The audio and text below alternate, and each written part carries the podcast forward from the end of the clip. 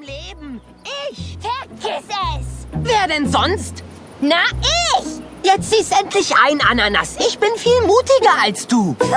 Bist du gar nicht! Ich war mutig genug, um die Kummerklippen zu erklimmen und hab außerdem mit den Schlucklöchern Tango getanzt. Tja, aber ich bin dafür mutig genug, um zu fliegen! Sie hebt ab und flattert ein Stück weit in die Luft.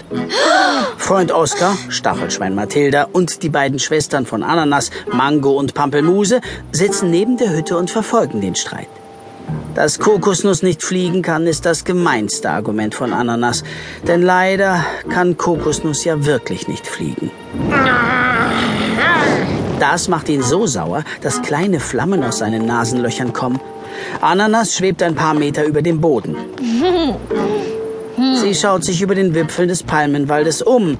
Da hat sie eine Idee. Klären wir das doch mit einer Mutprobe. Neugierig kommen Mathilda und Oskar näher. Wer von uns eine ganze Nacht in diesem gruseligen Gespensterwald übersteht, ist mutiger. Oh, Hey, hör auf, mein Zuhause schlecht zu reden. Mathilda wohnt immerhin hier, ganz allein. Oskar dagegen bekommt große Augen. Ist das Ihr Ernst?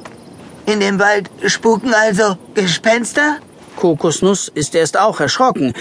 Aber wenn man ihn bei der Ehre packt, Ananas hält ihm die Hand hin. Er schlägt ein. Die Mutprobe nehme ich gern an.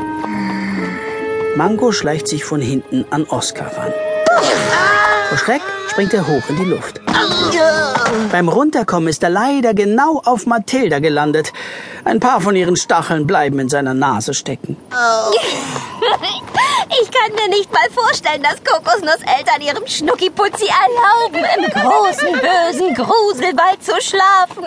Ich kann dabei wohl gar nicht verlieren. Die Obstschwestern fliegen triumphierend davon. Kokosnuss blickt ihnen wütend nach, während Mathilda und Oskar sich von ihrem Zusammenprall erholt haben und wieder auf die Beine kommen. Sie hat recht, Kokosnuss. Deine Eltern erlauben dir das doch nie. Oskar zieht sich die Stacheln aus der Nase. Ja, und deine genauso wenig. Aber Kokosnuss wäre nicht Kokosnuss, wenn er in dieser Situation nicht blitzschnell einen Einfall hätte. Ich glaube doch. Ich habe einen ausgefuchsten Plan. Zu Hause bei seinen Eltern spielt Kokosnuss das liebste Kind. Äh. Bitte! Nein, Kokosnuss! Weißt du, wie gefährlich es da nachts ist? Oh, aber eine Pyjama-Party bei Mathilda zu Hause wäre der Hammer! Nein, du bist noch bedeutend zu klein, um ganz allein im Wald zu übernachten. Und damit basta! Magnus und Mette drehen sich weg. Kokosnuss muss grinsen, setzt aber gleich wieder ein zerknirschtes Gesicht auf. Na gut, hatte ich erwartet. Oskars Eltern haben gleich gesagt, dass Feuerdrachen schwächer und feiger als Fressdrachen sind. Deswegen haben die es ihm wohl auch erlaubt und ich darf nicht. Mette und Magnus wenden sich erstaunt wieder zu ihm um. Was? Seine Eltern haben nichts dagegen, dass er draußen übernachtet. Hm, Dann übernachtest du auch draußen! Kokosnuss kennt seine Eltern eben. Dass Fressdrachen besser sein sollen als sie, das lassen sie nicht auf sich sitzen. Magnus schiebt Kokosnuss schnell entschlossen aus der Tür. Feuerdrachen sind mindestens genauso stark und tapfer wie Fressdrachen. Stärker! Mette hängt ihm noch eine Tasche mit Proviant um. Ihr seid meine Eltern, ihr müsst es wissen. Ah, Allerdings, du zeigst diesen Fressdrachen, wie mutig wir Feuerdrachen sind. Damit knallen sie ihm die Tür vor der Nase zu. Fröhlich macht er sich auf den Weg. Das hat ja super geklappt. Ja! Kurz darauf treffen sich unsere drei Freunde im Palmenwald. Auch Oskar hat eine Tasche über der Schulter. Als ich erzählt habe, dass du das, wollte meine Mutter gleich, dass ich mitkomme. Er macht seine Mutter Adele nach. Was die schnöseligen Feuerdrachen können, das können wir doch schon lange. Eltern, man muss nur wissen, wie man mit ihnen umgeht. Dann los, jetzt stellen wir uns dieser Mutprobe. Ich freue mich riesig. Ich bekomme nämlich nicht gerade oft Besuch. Ja, ich bin gespannt, wie ihr... Halli, hallo, ihr süßen kleinen Angstdrachen. Ananas kommt plötzlich angeflogen. Ihr drei haben vor nichts und niemandem Angst, Ananas. Boards ab. Heimlich landet Mango hinter Oskar. Nicht auf die Stacheln! Schnell macht Mathilda einen Schritt auf die Seite. Diesmal ist Oskar nach seinem Schrecksprung unsanft auf dem Boden gelandet. Pah, Ihr übersteht die Nacht doch nie mit diesem Angsthasen im Gepäck. Die Ungeheuer scheuchen euch noch vor Sonnenuntergang zurück zu Mami. Äh, Oscar macht wirklich keinen sehr mutigen Eindruck. Was denn für Ungeheuer? Es wird Zeit, Mädels. Bauen wir unsere Zelte auf. Die Obstschwestern fliegen davon. Die Jungs und Mathilda bleiben zurück. Mathilda legt Oscar die Hand auf die Schulter. Lass dich nicht einschüchtern. Gleich zeige ich dir meine Bleibe, Oskar. Du wirst ausrasten. Oh, bestimmt hat sie eine monstergroße Superküche. Und ein spitzenmäßiges Trampolinbett. Etwas später sind die drei bei Mathildas Schlafbaum angekommen. Von einer super Küche oder einem Trampolin ist allerdings nichts zu sehen. Dafür hat das Stachelschweinmädchen ein schönes, weiches Bett aus Laubblättern und bunte Bilder, die von einem Ast baumeln. Das hier ist mein Zuhause. Oskar schaut sich um. Dann flüstert der Kokosnuss zu. Hier ist man aber ziemlich ungeschützt vor den Waldungeheuern. Wie ihr seht, habe ich neues Moos aufgezogen, die Brennnesseln gejätet und obendrein die gefräßigen Bettwanzen verscheucht. Oh, ah, Mit ein paar dressierten Springspinnen.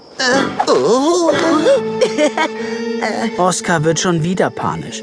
Er drängt sich ganz dicht an Kokosnuss. Der muss grinsen. Unheimlich schön. Wo sind die Betten? Was für eine Frage. Ihr steht doch gerade drauf.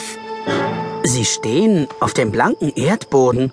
Und das ist noch besser als jedes Himmelbett. Auf der Erde zu schlafen ist so schön weich und aus dem Bett purzelt man auch nicht. Kokosnuss legt sich zur Probe auf die Erde. Ja, es ist echt ähm, kuschelig. Nicht wirklich. ich weiß nicht, ob ich das durchhalte, Kokosnuss. Das ist mir schon wieder zu viel Abenteuer. Keine Sorge, Kumpel, wenn wir uns erstmal hingelegt haben, wird's nicht lang dauern, bis wir fest schlummern. Oskar lässt sich von seinem Freund beruhigen, fürs Erste.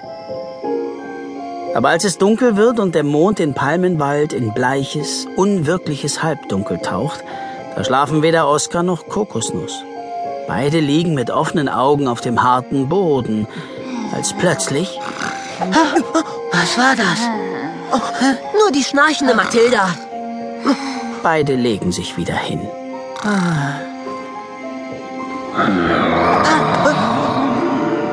Und das?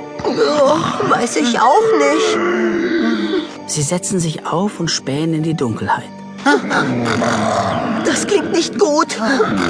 Jetzt kommen die Waldungeheuer. Und die sind echt hungrig. Panisch rennt Oskar davon. Lauf doch nicht weg. Nach ein paar Schritten knallt er aber gegen einen Baum. Er kippt um und wird ohnmächtig. Auch eine Möglichkeit einzuschlafen. Wer, wer ist da? Ah! Jetzt gehen auch Kokosnuss die Nerven durch. Nichts wie mit ihr. Er rennt los, panisch. Ich muss so schnell es geht nach Hause. Los weg, los weg, los weg. Weg von den Waldungeheuern. Aber plötzlich hält er an. Äh, Stopp. Das darf ich nicht tun. Ich lasse doch meine Freunde nicht allein. Und die Mutprobe verliere ich auch nicht. Aber ich will genauso wenig wieder zurück. Hm. Ananas ist wohl doch tapferer als ich. Da hört er irgendwo jemanden lachen. Er geht den Geräuschen nach und schleicht durch den Palmenwald. Ich werde auf keinen Fall zulassen, dass Kokosnuss die Mutprobe gewinnt. Da ist das Lager der Obstschwestern. Selbst dann, wenn ich ihn dafür persönlich erschrecken muss. Habt ihr eure Muffins? Mango und Pampelmuse halten zwei Küchlein hoch. Okay, wenn wir bei Mathildas Bude sind, springen wir aus der Deckung, erschrecken Kokosnuss und verjagen ihn aus dem Wald. Etwa so. Ananas schneidet eine fiese Grimasse. Bei ihren Schwestern klappt es noch nicht so. Oh, nein, doch nicht so. Ich mach's nochmal vor. Hm. Heimlich schleicht sich Kokosnuss wieder weg. Er hat genug mitbekommen. Oh, ich muss verhindern, dass Ananas Mathilda und Oskar drankriegt, aber ich traue mich nicht zurück zu ihr nach Hause.